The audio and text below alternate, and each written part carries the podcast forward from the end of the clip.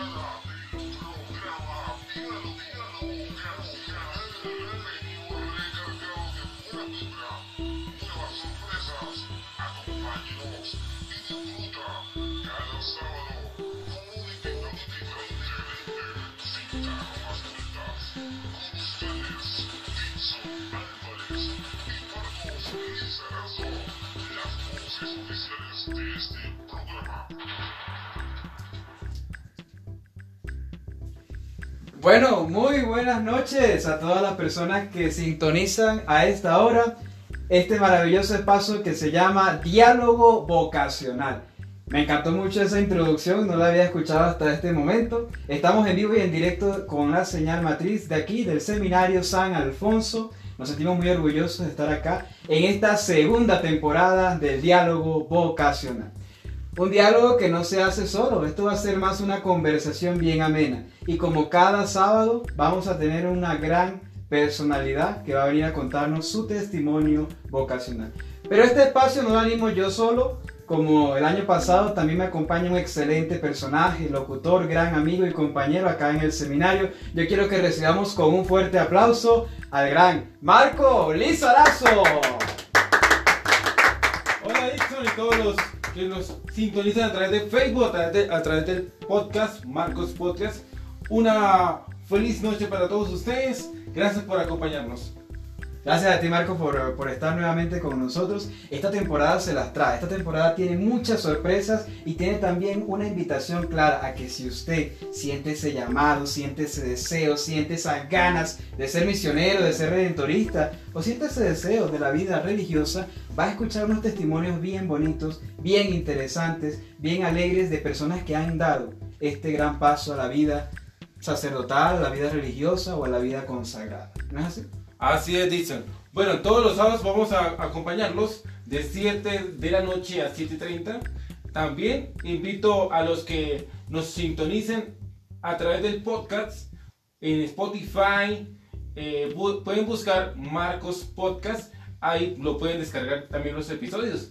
Y pueden disfrutar de todo el contenido que tenemos para todos ustedes. También a través de esta plataforma Facebook Live, Dixon Álvarez pueden meterse y aquí nos pueden ver en vivo y en directo. Bueno, empecemos. Así es, vamos empecemos porque la noche es breve. Vamos a ponernos cómodos. Claro, por supuesto. No, esto, esto es segunda temporada, de verdad. Todo esto es presupuesto de segunda temporada, sin lugar a dudas. Así es.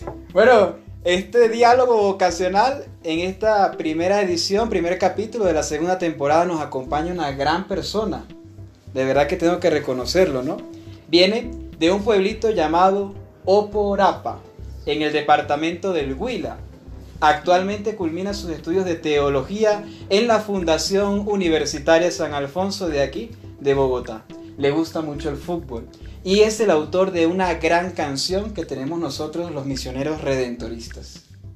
Muy bien, uy, un excelente invitado. No, esto, esto es de lujo, invitado. o sea, empezamos con broche de oro. ¿Cómo se llama el invitado? El invitado se llama Giovanni Cuellar. Dixon? ¿Qué más, Marcos? Muy contento de estar aquí en este su programa y sobre todo a toda la gente que nos está viendo en esta noche. Muchas Giovanni, gracias. bienvenido, por favor, tome asiento. Gracias. Nosotros te vamos a tomar asiento. bueno, Giovanni, vamos a empezar sin lugar a dudas por el inicio. El inicio se llama Oporapa. Yo, yo les quiero confesar, no conozco mucho todavía la geografía nacional, pero no había escuchado de Oporapa, no, así no, no tenía mucha información. Yo quisiera que usted nos contextualizara un poco en qué ciudad, en qué pueblo nació Giovanni Cuellar, qué, qué se ve allá, cómo es el clima, cómo es la gente, de qué viven en este pequeño pueblo de- del Huila, ¿no? Perfecto, Dixon. Claro, me siento orgulloso primero de ser colombiano y de ser de un pueblito que es difícil hasta de pronunciar, ¿sabe? Este pueblo se llama Oporapa. Lo repito nuevamente porque a primera vista no, no se alcanza a entender Oporapa. Y ese nombre así como medio raro se debe pues quizá a la riqueza que nos han dejado nuestros pueblos ancestra- ancestrales, los indígenas, porque ese nombre deriva del nombre de una ca- cacique indígena, ¿sí? Y ese pueblito donde queda, queda en el departamento del Huila, y el Huila queda más o menos en la parte sur de Colombia. Usted justamente decía, bueno, ¿y, allá de qué se vive? ¿Qué se trabaja? ¿Cuál es el clima? Es un pueblo que principalmente vive del café, ¿sí? Orgullosamente cafetero también. Mi familia vive del café. El café nos ha dado a nosotros grandes eh, posibilidades, entre ellas el estudio, de prepararnos, en fin. Se siembran otras cosas, el plátano, la yuca. Soy del campo, lo reconozco y me siento muy orgulloso. Y, y entonces, eh, feliz, feliz de ser de este pueblo. En cuanto al clima, sabe que es un clima muy agradable. Eh, templadito, templadito el clima. bueno, geográficamente está ubicado en un punto estratégico muy bonito. Por ahí pasa el río más largo de Colombia. ¿Saben cuál es? ¿Cuál es el río más grande de Colombia? El río más largo de Colombia se llama el río Magdalena. Ah, caramba, he escuchado. Y entonces ese río pasa justamente, baña pues el municipio de Oporapa. Feliz, contentísimo de donde soy, orgulloso de mi familia, somos del campo y es un pueblo que tienen que ir a visitar. Ya, ya saben, están cordialmente invitados. O O. Muy de, bien, hecho, de hecho, para nuestros invitados, para quienes no lo saben, el café que tenemos esta mañana viene de allá, ¿no? Para que esta mañana no. Ah, perdón, esta noche, es que yo estoy un poquito desconfigurado. Bueno, Giovanni, entonces, muy, muy interesante su, su pueblo, ¿no? Y es con mucha riqueza en, en el café. Ya cambiando un poco de tema, cuéntanos un poco cómo fue su llamado, como a qué edad o qué estaba haciendo o, en qué estaba. Cuéntanos un poco. Ya, Marcos, quizá mi, llamado vocacional se sale como de, algunos esquemas que, que, estamos acostumbrados a escuchar. Como por ejemplo, no, yo sentí el llamado desde niño, ¿sí? Y que es una vocación hermosa y hay gente que desde niño siente ese llamado y, y efectivamente luego la consolidan en su formación en el seminario. En fin, en el caso mío no es así. En el caso mío es, yo estaba estudiando, preparándome, tenía más o menos 15 años. Y un día por allá, en esos pueblitos, en un campo por allá, de donde yo soy, apareció un cura, un padre, y que es que decía ser redentorista. Yo jamás había escuchado que yo pensé que todos los curas eran iguales, ¿sí? O todos los sacerdotes eran iguales. Y no, ¿saben? Em, y llegó diciendo, vaya casualidad que es que ¿quién quiere ser redentorista? ¿Quién quiere ser redentorista? Y yo no sabía qué era eso. ¿Qué significaba hacer eso? Y me metí por curiosidad a ver qué era. Le dije, padre, yo quiero ser redentorista, pero sin saber qué era ser redentorista. No lo sabía. Pero le dije, yo quiero ser redentorista. Bueno, y así pasó, y entonces él me invitaba a una charla, me mandaba unas cartas, y yo seguía sin saber, pero seguía estando con él ahí. Cosa rara, ¿cierto? Luego yo le voy a llamar a eso voluntad de Dios, pero al principio es como algo raro. En fin, así fueron pasando el tiempo hasta que el padre me dice, bueno Giovanni, le voy a dar una opción. Usted todavía le falta terminar su bachillerato, grado 11. Eh, le doy una opción, ¿por qué no va y termina el bachillerato? en Manizales, un colegio que tienen los redentoristas. Y aún así todavía no sabía quién eran los redentoristas. Y yo le dije, está bueno, padre, ¿cierto? Voy a ir a terminar. Voy a ir allá a ver qué... ¿Sí? Pero ahí no estoy diciendo que tuviera llamado vocacional. Todavía no había sentido que Dios me llamase. Yo iba a terminar un bachillerato, iba a terminar y a concluir unos estudios. En fin, y dijo el padre, me dice el padre, y a fin de año se decide. Y yo decidirme de qué, bueno, no sabía todavía. Y es así como voy, eh, termino los estudios y efectivamente a final de ese año tomé la decisión de seguir y hacerme misionero redentorista, ¿sí? De hacerme misionero redentorista por dos cosas, por dos razones. La primera, eh, viví una misión, más o menos como en diciembre de ese año, 2014. Una misión rentarista. Eso me, me, convirtió, me dio un giro total a mi vida que hizo que, que tomara esa decisión de hacerme rentorista. Y la otra es la comunidad y la fraternidad que se vivía con los rentoristas. ¿sí? Entonces tenía yo 15 años cuando entré al seminario, imagínense, 15 años, eh, por eso se están cayendo las cosas, se rasgan las vestiduras de 15 años por entrar al seminario, eh, gracias a un padre redentorista. Y con esto concluyo, con un texto bíblico. A mí me pasa lo del texto bíblico de Juan, que llega Jesús y le dice a los discípulos, ¿qué buscan? Ellos le dicen, Señor, pero ¿dónde vives? Y él dice, vengan y lo vean. Entonces a mí me pasa igual. O sea, yo estaba por ahí despistado y me dice, ¿qué está buscando? Y yo, pero Señor, ¿dónde vives? ¿Qué, qué, qué, qué hace? Y me dice, pues venga y vea. Y voy y miro y me quedé con él. Me quedé con él, me cautivó lo que ya le decía. Entonces, más o menos, ese es mi llamado vocacional. Y que se va consolidando día tras día. Se descuida uno un momentico y se puede ir toda la borda. Igual que el estudio. Oiga, no vamos a conectar más ese decorado. Bueno, muy bien, seguimos entonces ahora, Giovanni, con la siguiente pregunta. Y esta pregunta es bien interesante, ¿no? Sabemos que su santo de, de profesión Wow. es el beato Pedro Donders, un beato redentorista que tiene una, una vida muy bonita, una vida que, que transforma mucho, ¿no? Nosotros quisiéramos saber qué te motivó a elegir a- al beato Pedro Donders eh, como tu santo de profesión. Claro, Dixon. Pero antes de eso me gustaría contextualizar a la gente que está mirando este video.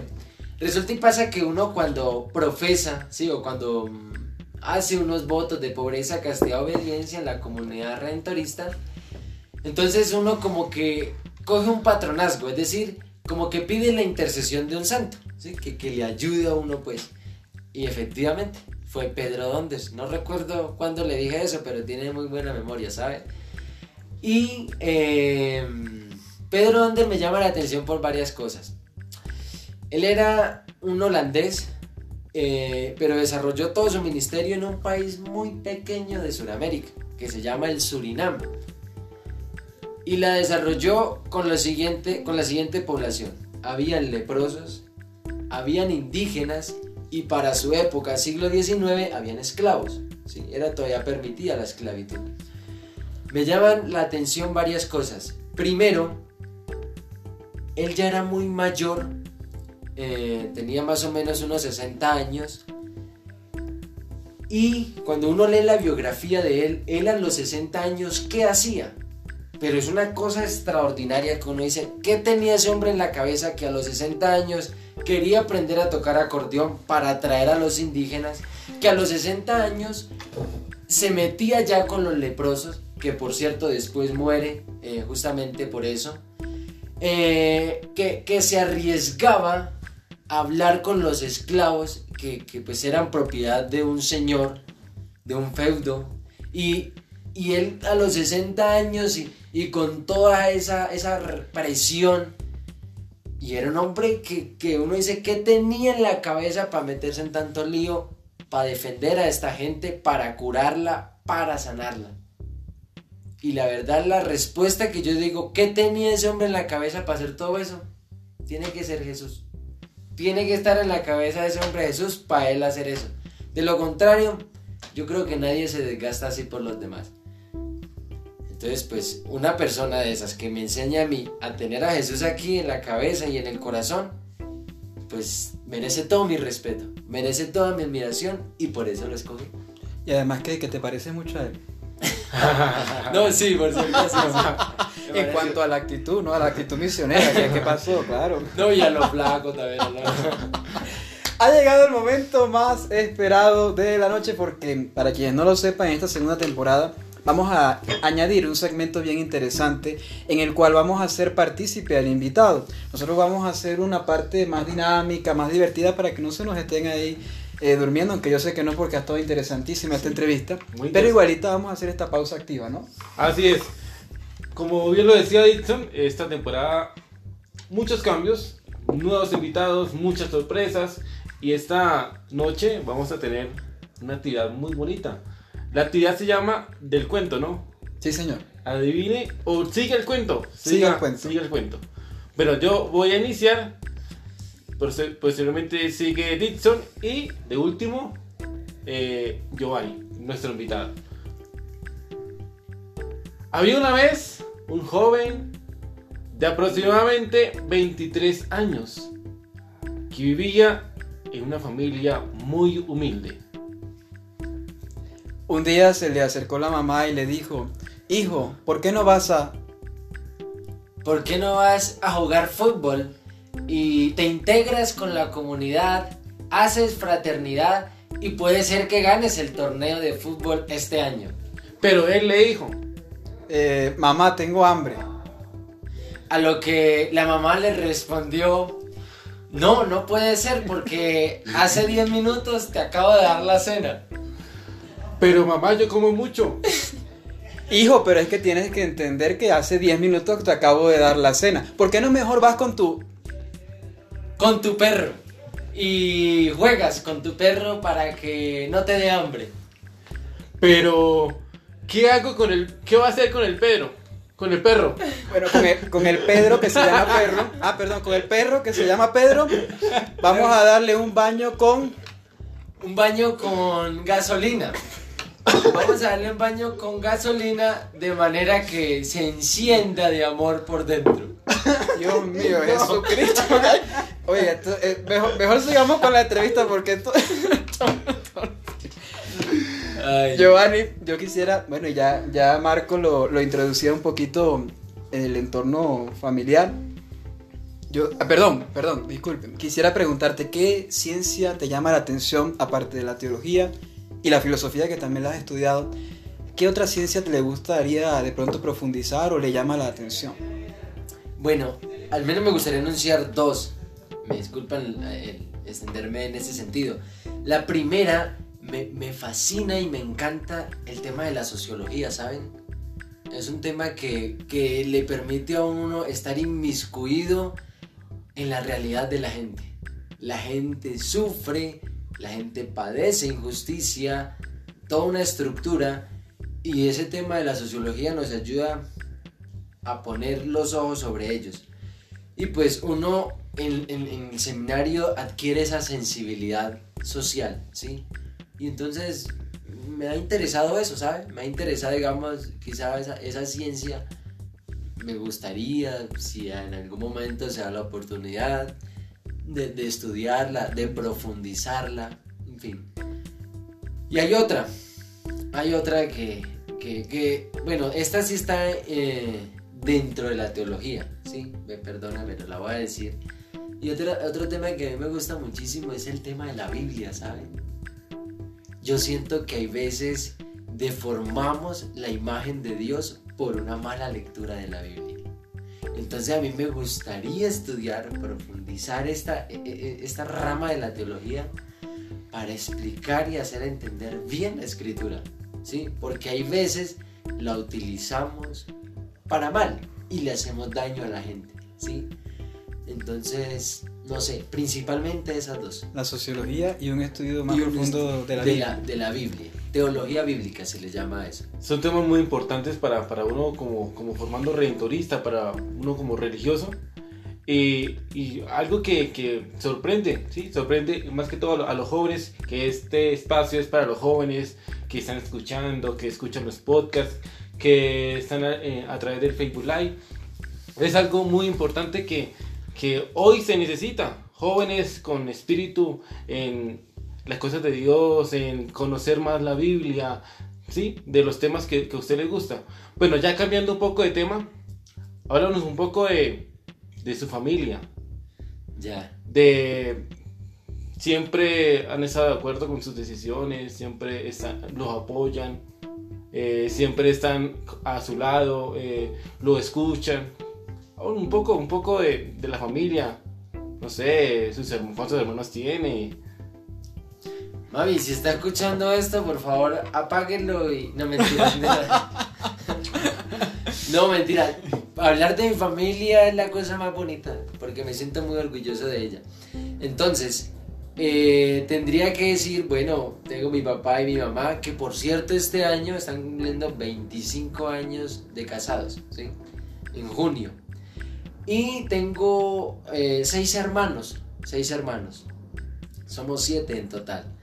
Entonces, eh, si siempre han estado de acuerdo con mi decisión de ser misionero redentorista, eh, tengo que decirle que sí. Siempre ellos han estado de acuerdo con eso. Y sobre todo que, que, me ponen a pensar mucho con sus palabras, sus sabias palabras. Me dicen, mire Giovanni, usted tiene que estar donde es feliz.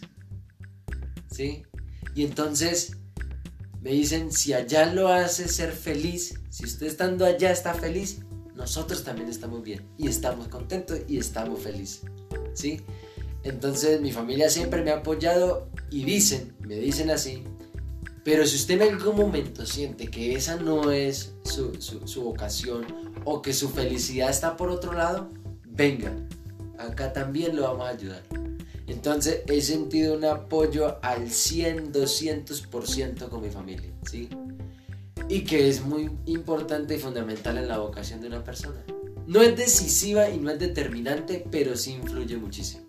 Eso sí es cierto. Mami, te amo. Este, creo que debe ser una de las pocas que está viendo el Facebook. Giovanni, tú al principio lo decíamos, usted es el autor de una canción redentorista que suena mucho, que suena mucho, que tuvo un gran éxito, que se ha reproducido en diferentes países, es una canción muy pegajosa, además lo reconozco. ¿En qué momento la escribiste? ¿Qué te inspiró? Porque tengo entendido que hubo un contexto para el que tú la escribiste, hubo una realidad. ¿Qué te inspiró esa letra? ¿Qué dice? Más o menos. Ya, Dixon. Bueno, eh, esa canción se titula Misionero siglo XXI. Así se titula, Misionero siglo XXI. Eh, ¿Con qué finalidad se hizo? Resulta y pasa que los redentoristas, los jóvenes en formación, cada dos años solemos hacer un congreso de juventudes redentoristas, le llamamos. Y entonces en esos congresos se dan muchas cosas, ¿no? Se dan concursos de canciones, eh, se dan concursos deportivos, hay ponencias de los mismos jóvenes. Y entonces, eh, eso era el año 2014 cuando yo estaba en el seminario menor, justamente. ¿Cuántos años tenía en ese momento? 15 años, 15 años. Y fue en ese momento cuando entonces nos pidieron realizar esa canción. Ahora bien, usted aquí ha dicho que yo la he compuesto, ¿sí? Y bueno, ahí sí toca hacer una salvedad porque eh, la compusimos entre unas dos personas. Éramos dos, dos personas. Eh, un profesor que toca la guitarra, que fue el que le dio la melodía. toda la autoría no es mía.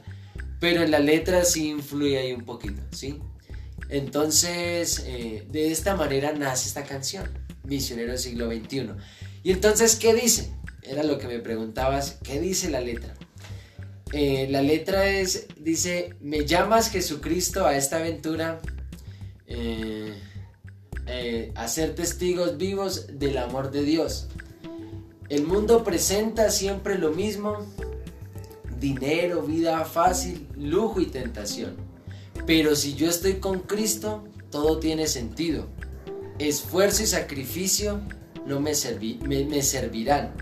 Por eso yo te pido que estés conmigo hoy, mañana y siempre y en comunidad. Y más o menos el coro dice así. Eh, misionero siglo XXI, un camino, una inquietud. Voy con Cristo como ninguno, irradiando su juventud. Entonces es una canción que tendrá vigencia todo el siglo XXI. todo el siglo XXI y que expresa como los nuevos retos que, que, tiene una persona que se siente llamada a, la, a, seguir a Jesús de cerca, ¿sí?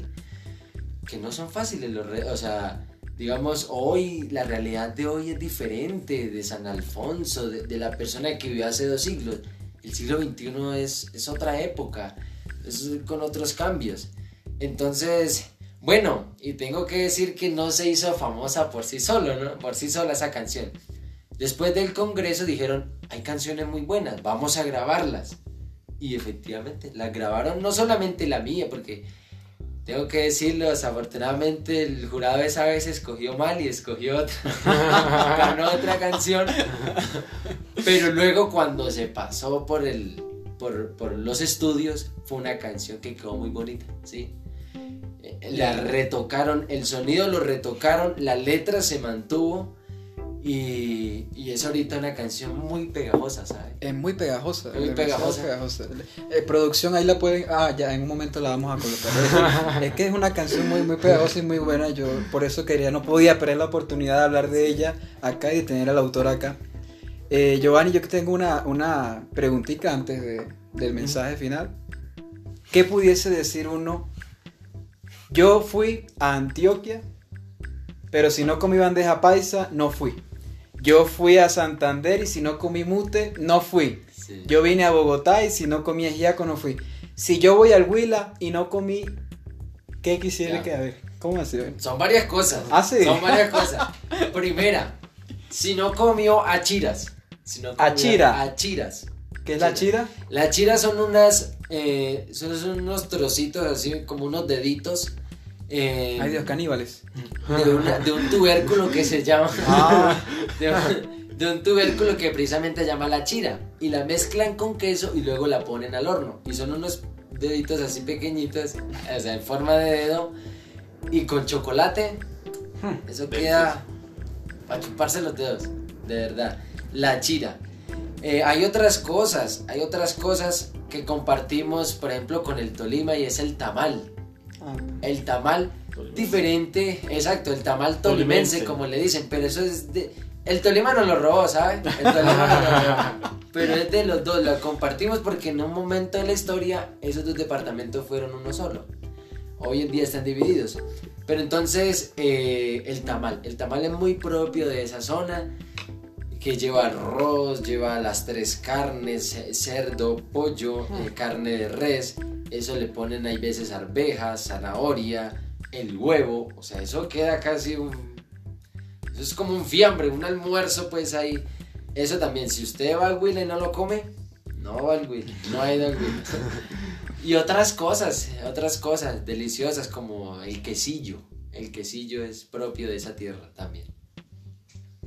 Son, son productos muy buenos, ¿no? Productos muy buenos que, que está- también se, se distribuyen por el resto del, del país. Sí, sí. Eh, bueno, ya como bien se sabe que este programa es para los jóvenes y en la temporada anterior también era una de las preguntas que hacíamos al final de, de cada, de cada programa. Es en un minuto eh, un mensaje para los jóvenes.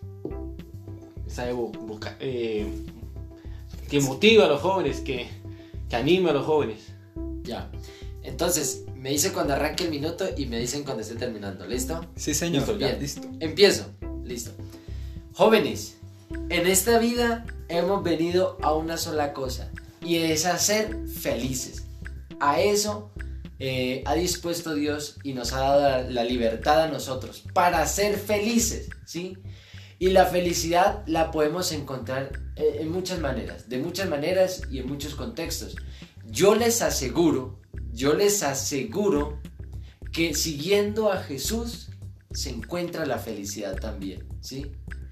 Pero lo bonito de seguir a Jesús es que Él te deja la libertad.